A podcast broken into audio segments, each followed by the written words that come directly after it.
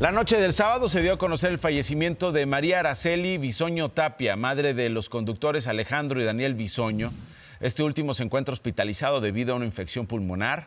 La empresa para la que trabajan los hermanos, es decir, Televisión Azteca, confirmó la noticia y envió sus condolencias a la familia Aguilar Bisoño. A través de su cuenta X, Patti Chapoy informó que la señora atravesaba por una difícil situación de salud desde hace tiempo debido al COVID que contrajo dos veces.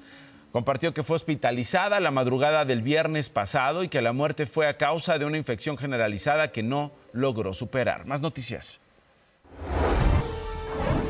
El gobierno de Baja California Sur informó a través de la Comisión Estatal de Búsqueda de Personas sobre el hallazgo de 113 restos y fragmentos óseos en una fosa clandestina en el poblado de Agua Caliente, en el municipio de Los Cabos. Este hallazgo fue posible por varias denuncias anónimas.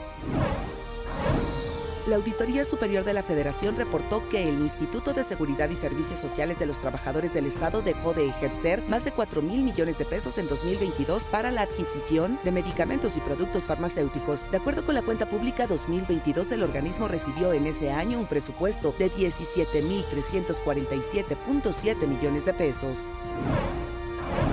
La Confederación de Trabajadores de México CTM iniciará los trabajos en las instancias correspondientes para que la jornada laboral tenga un horario de 40 horas con dos días de descanso y un sueldo de 56 horas. En ese tema no está la discusión de que si queremos o no, vamos en esa ruta.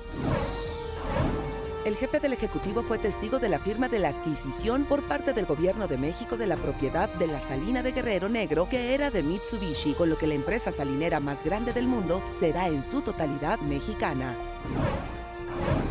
A cuatro meses del impacto del huracán Otis en el puerto de Acapulco Guerrero, la Secretaría de Marina Armada de México informó que dio por concluida la recolección y entrega de víveres en sus centros de acopio.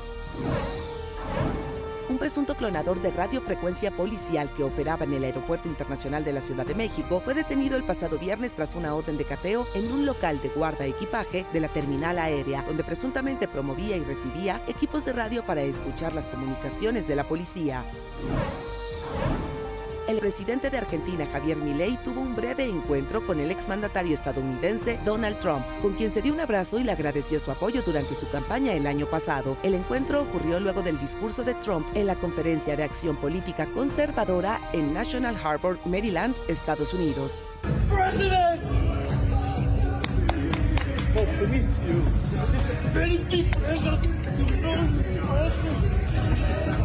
To you. It's a very big pleasure to know you also. It's an honor for me. It's fabulous. Thank you for your work for me. Oh, no, I'm very, I'm very happy.